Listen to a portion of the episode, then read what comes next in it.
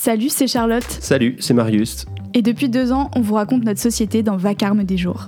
Vacarme des jours, ou VDJ pour les intimes, c'est un podcast pour penser l'actualité entre nous, produit par Motus et Langue Pendue. Chaque semaine, on se penche sur une question qui traverse notre société et aussi nos vies perso, en donnant nos points de vue en toute subjectivité. Et une fois par mois, on joue aussi à l'avocat du diable pour vous donner des arguments qui éclairent un débat particulier. Bref, VDJ, c'est un podcast pour parler de la société depuis la société, lui redonner des contours humains et entrer en politique par le récit de nos intimes. Ou plus simplement, deux meilleurs potes qui explorent les abysses de notre société devant un micro. Salut le sang de la veine. Salut, Ça va? Ça va et toi? Tout va, tout va pour le mieux.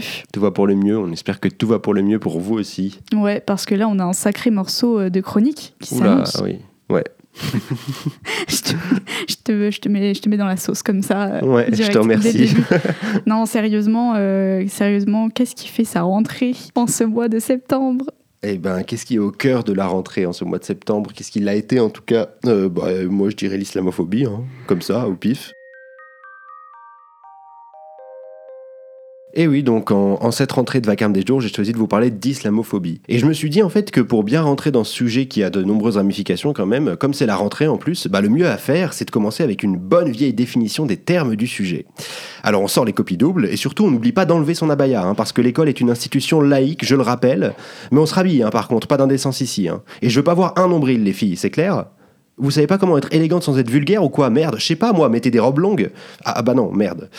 Bon, vous inquiétez pas, à ce rythme-là, bientôt, Gabi le ministre nous filera une réglementation précise au centimètre près de comment les jeunes filles doivent s'habiller, de toute façon. Mais pardon, hein, je m'avance un peu sur la chronique. Alors, l'islamophobie, c'est quoi? On la caractérise par l'ensemble des actes de rejet, de discrimination ou de violence perpétrés contre des institutions ou des individus en raison de leur appartenance réelle ou supposée à la religion musulmane. Et tout est dans la fin de la définition, en fait. En tout cas, une bonne partie de l'importance de ce sujet. C'est le soupçon d'appartenance qui dit tout. L'islamophobie ne se base donc pas sur la religion de la personne discriminée, mais sur son appartenance supposée à cette religion. En gros, ça concerne plus ou moins tous les Arabes. Et c'est bien pour ça que ce sujet est important. Bon, et là, faut bien qu'on s'entende. hein. Je suis pas là pour vous dire qu'on est tous trop racistes et que c'est pas bien et que c'est terrible et qu'il faudrait changer ça. Ça pourrait être un sujet intéressant, cela dit, hein, mais euh, déjà, je me sens pas hyper légitime pour parler du racisme en société en tant que blanc. Et surtout, bah, la lutte antiraciste se joue bien sur le plan politique. En tout cas, c'est de celle-ci dont moi j'ai envie de parler. Bon, petite explication sur cette histoire d'antiracisme politique. La pensée antiraciste, elle établit une distinction entre antiracisme moral et antiracisme politique. Je peux vous donner une citation de Kwame Ture qui dit Si un homme blanc veut me lyncher, c'est son problème. S'il a le pouvoir de me lyncher, c'est mon problème. Le racisme n'est pas une question d'attitude, c'est une question de pouvoir. C'est-à-dire, en gros, que le combat antiraciste doit se mener sur le terrain politique et institutionnel plus que sur le terrain moral et interindividuel. Et ça pour au moins deux bonnes raisons. Première bonne raison, les institutions provoquent bien plus de souffrance. C'est une forme de racisme universel. J'ai chopé un exemple dans une vidéo de Parole d'honneur, c'est des militants décoloniaux euh, sur Internet. Et donc, dans cette vidéo, ils prenaient l'exemple d'un blanc qui commet un massacre dans une église noire dans un quartier populaire euh, habité majoritairement par des noirs aux États-Unis. Et donc, ce massacre, bah, bien sûr, ça indigne tout le monde euh, pendant euh, des jours. euh, voilà, on en parle beaucoup, beaucoup et on parle de racisme autour de ce massacre. Mais par contre, on ne parle jamais des conditions défavorisées du quartier où se trouve cette église. Et c'est un quartier dans lequel l'accès aux soins et à tout un tas d'infrastructures bah, sont moindres. Donc en fait, c'est un- une forme de racisme systémique qui cause beaucoup plus de morts, de souffrants et de pauvres que ce massacre qui certes est scandaleux, mais en fait, on devrait au moins autant se scandaliser des, des- des conditions permanentes de vie dans ces quartiers-là. quoi. Et deuxième bonne raison de faire la distinction, bah, ce racisme au niveau politique et institutionnel, tout en étant donc celui qui a le plus de conséquences au sens large, eh ben, c'est aussi celui qui est le moins reconnu dans la sphère publique. Et pour ça, on a un très bon exemple français euh, qui a eu lieu il y a quelques mois, c'est toute l'affaire autour du député Carlos Martens Bilongo, là, où il y avait un dé- député Rassemblement National qui lui avait crié euh, Retourne en Afrique alors qu'il parlait des migrants, ou bien qu'il retourne en Afrique. Et justement, eh ben, cette distinction, elle est hyper importante parce qu'elle montre que quand on croyait que le député Rassemblement National avait dit à cette personne noire retourne en Afrique, et ben là, sur le plan inter- interindividuel et moral, tout le monde s'était scandalisé, tout le monde disait que c'est pas possible de tenir des propos pareils et tout. Mais à partir du moment où la ligne de défense du Rassemblement National, ça a été de dire non, non, non, non, mais en fait, il parlait des milliers de migrants qui se noient. Ah bah là c'est ok quoi. C'est-à-dire que en fait, euh, euh, alors que pourtant ça a des implications bien plus graves en fait de, de, dire ça à propos de milliers de personnes qui essaient de faire la traversée. Et c'est dommage en plus parce que cette pensée plus structurelle des problèmes sociétaux, eh ben elle est acceptée dans les autres champs. Hein. Euh, par exemple dans l'écologie, on parle beaucoup bah, de la responsabilité individuelle, de cette espèce de métaphore du colibri là qui participe contre bah, les pollueurs, les grandes entreprises qui polluent et tout. Euh, et, en fait, la gauche, bah, elle propose moins de culpabiliser les gens, mais plutôt de développer les transports en commun ou des choses comme ça. C'est-à-dire qu'elle propose des solutions politiques. Ou même dans l'anticapitalisme, contre lequel on lutte sans dire aux individus d'arrêter d'acheter ou, euh, ou en tout cas pas que, quoi. On accepte en fait de proposer des solutions politiques à des problèmes politiques. Et voilà qui nous ramène à notre actualité politique autour de l'islamophobie. Car si la politique peut donner des clés pour lutter contre le racisme, eh ben elle peut aussi l'accentuer. Vous commencez un peu à voir le problème? Eh bien oui, avec l'interdiction de la baya, le gouvernement force une politique islamophobe plus importante dans tous les collèges et lycées de France. Des institutions qui causent déjà pas mal de problèmes de ce point de vue-là, même si bon, c'est un autre sujet. Mais Marius, c'est un peu facile euh, d'arriver et de traiter tout le monde d'islamophobe. Euh, c'est quand même d'abord une question de laïcité, et puis c'est bien la laïcité quand même, non? Bon, bah, j'ai pas d'avis précis sur la laïcité en soi, précisément parce que c'est un truc assez large pour mettre un peu tout ce qu'on veut dedans, hein. allant d'une séparation saine de la politique et du religieux à des lois discriminatoires. Simplement, on peut quand même dire qu'en France, l'usage qu'on fait de la laïcité est un peu névrotique et très lié à l'islam. Simple constat. Hein. Un autre constat quand même, c'est marrant parce qu'en Angleterre par exemple, où il y a une religion officielle, bah on embête beaucoup moins les musulmans avec leurs signes religieux. Bah, peut-être parce que la laïcité affichée à la française est un bon outil pour discriminer une religion en particulier, en se cachant derrière une neutralité, ce qui serait plus délicat en tant que représentant d'une autre religion. D'autant qu'on sait que l'écrasante majorité de nos élus sont catholiques, hein. ce qui crée quand même une situation étrange où donc des gens d'une certaine culture, soyons larges, prennent des décisions sur d'autres cultures en se cachant derrière une neutralité objective et obligatoire pour tous. Mais au-delà de ce genre de débat assez complexe, si on regarde les faits objectifs, cette interdiction de l'abaya, est-ce qu'elle est efficace Et que va-t-elle produire? Eh ben, elle va produire d'abord des profs ou des figures d'autorité qui contrôlent des tenues de jeunes filles, les sanctionnent et tout ce qui va avec. Alors même dans une optique de républicaniser tous les élèves, j'ai du mal à imaginer un monde où une adolescente forcée de s'habiller différemment accepte la leçon et adhère aux valeurs qui l'oppriment. On le sait, l'autorité produit dans l'écrasante majorité des cas de la réaction plus que de l'adhésion. Et dans ce cas précis encore plus, car là, l'autorité dit euh, ta manière de t'habiller n'a pas sa place ici, et moi qui ai le pouvoir, je te l'interdis. Quand un pouvoir en place écrase une culture déjà minoritaire, bah, tout ce qu'on a envie de faire, c'est de se défendre. Et même si on imagine un cas de figure extrême, la fameuse jeune fille radicalisée, bah, ça ne peut produire que plus de ressentiment. Bon, je m'étale pas plus sur cet exemple parce que cette fameuse jeune fille est avant tout présente dans les fantasmes des obsédés de l'islam qui en réalité sont simplement effrayés par des gens qui ne vivent pas comme eux. Oula, tu fais pas un peu une grosse généralité là? Moi, je crois pas, non. Moi, je m'explique un peu pour être plus clair.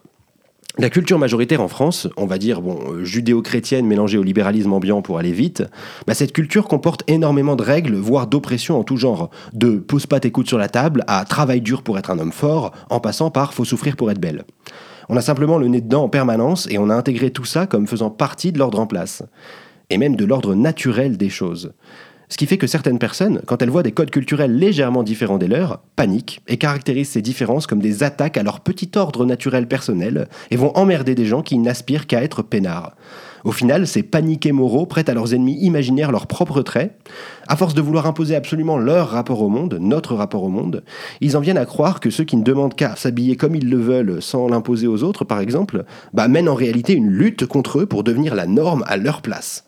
Mais dans cette situation, ce qu'on a factuellement, c'est une majorité qui cherche à imposer sa norme à une minorité qui, elle, n'aspire qu'à vivre comme elle l'entend. Les premiers étant évidemment les garants de nos valeurs de liberté et tout le tintouin, et les seconds des barbares à civiliser. Mais revenons à nos moutons, si j'ose dire, en espérant ne pas déclencher de polémique. Heureusement que je suis blanc. Bon, allez, ça en coupe. Hein.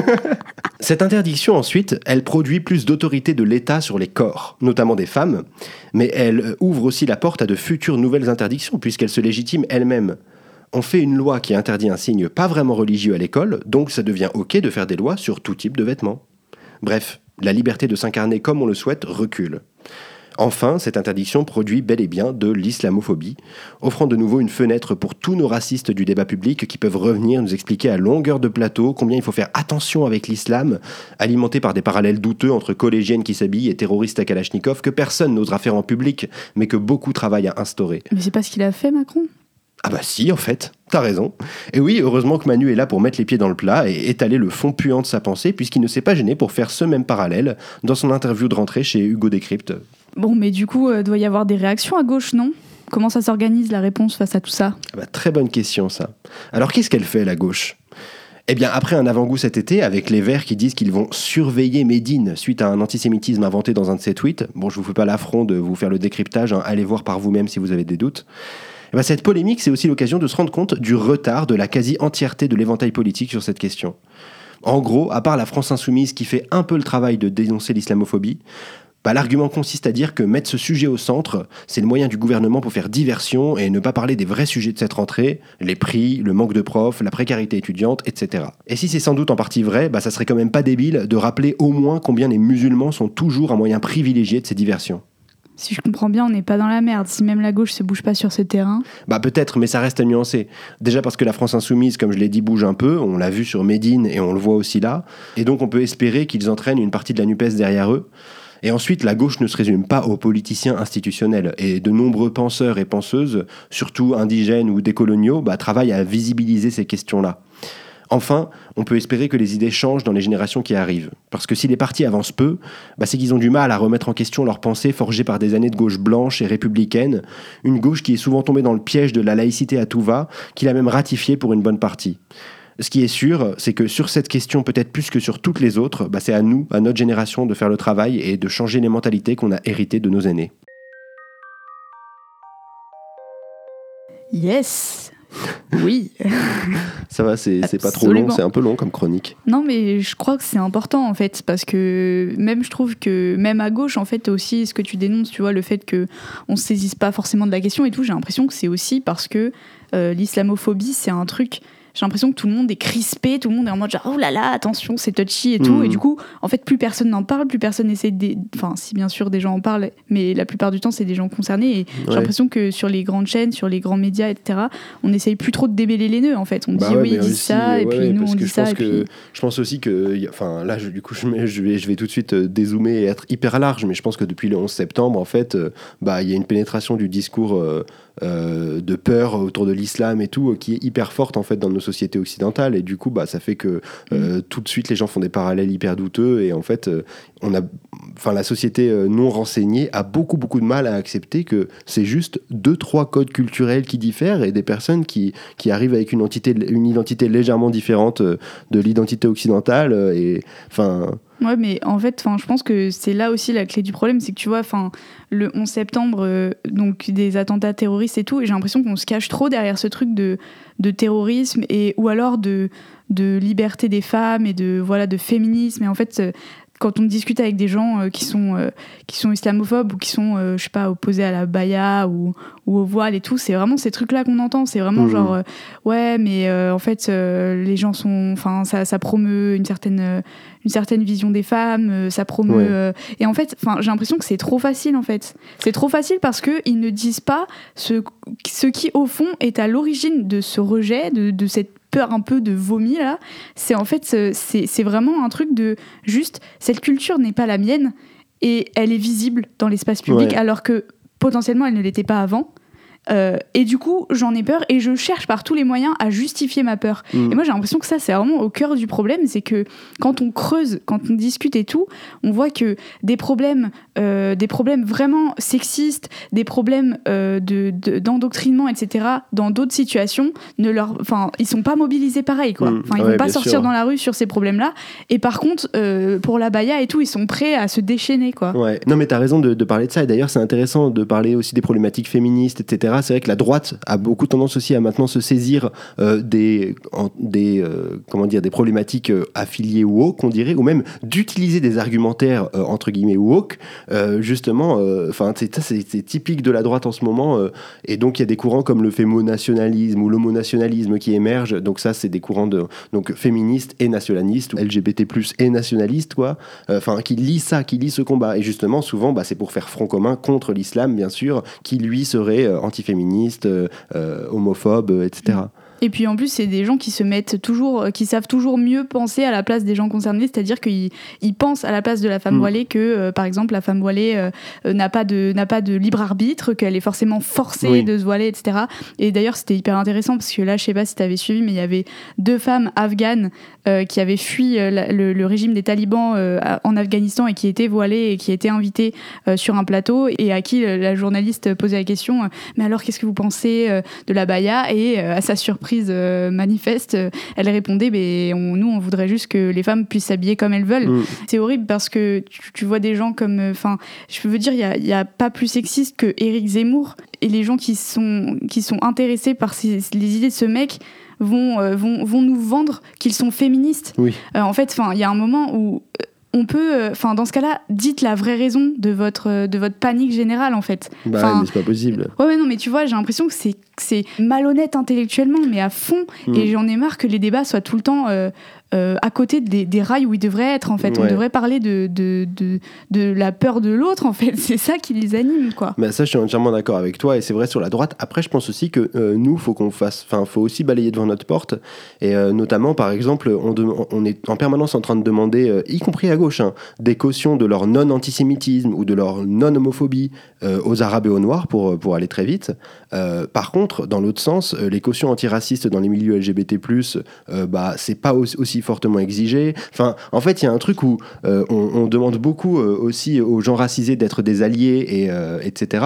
Mais par contre, on n'est pas tant des alliés pour eux non plus. Et il y a aussi une partie de la gauche blanche, y compris jeune, qui se saisit pas du tout assez de cette problématique, en fait. Et qui demande bah, ouais, qu'on aille dans leur sens, mais ça va de manière unilatérale, justement, quoi. Sans eux faire le- l'effort de- d'essayer de comprendre aussi la culture antiraciste quand les premiers concernés s'en saisissent, quoi. Ouais, je suis carrément d'accord avec toi. J'ai retrouvé ce que je voulais dire tout à l'heure et là, je viens de le reperdre. Non, attends.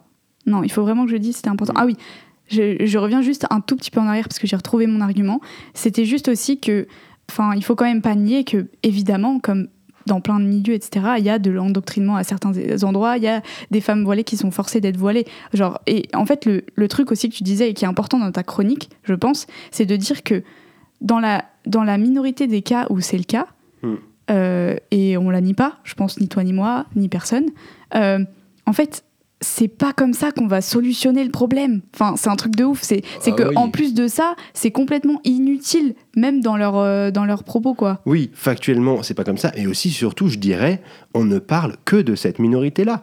Mm. Et je veux dire, dans tous les milieux socioculturels, il y a de l'endoctrinement.